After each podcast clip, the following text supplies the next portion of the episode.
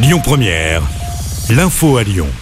Bonsoir Marie et bonsoir à tous. À la une de l'actualité, on connaît le prochain prix Lumière et c'est le réalisateur américain Tim Burton qui recevra la récompense lors de la prochaine édition du Festival Lumière.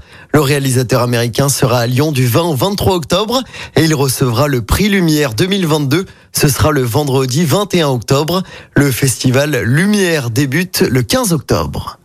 Climatiser et garder les portes ouvertes de son magasin, ce n'est désormais plus possible à Lyon.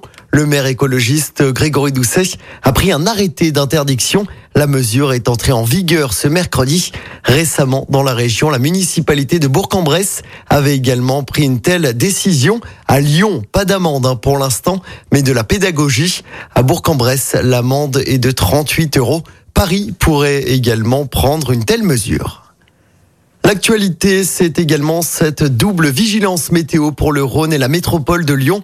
En plus de la vigilance orange canicule, notre département a été placé en vigilance orange aux orages pour cette deuxième partie de journée. Dans le reste de l'actualité locale, ce sauvetage de la SPA de Lyon, la SPA et les secours ont sauvé un chien et un chat. C'était le 13 juillet dernier.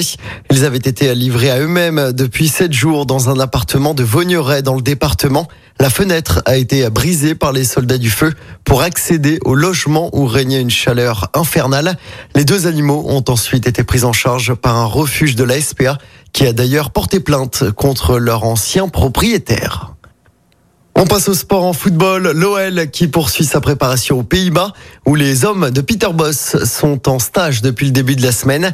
Les Gones joueront deux nouveaux matchs amicaux ce week-end face à Willem II ce samedi et contre le Feyenoord ce dimanche. Avant la reprise du championnat, l'OL jouera un dernier match amical. Ce sera face à l'Inter Milan en ouverture de la saison de Ligue 1.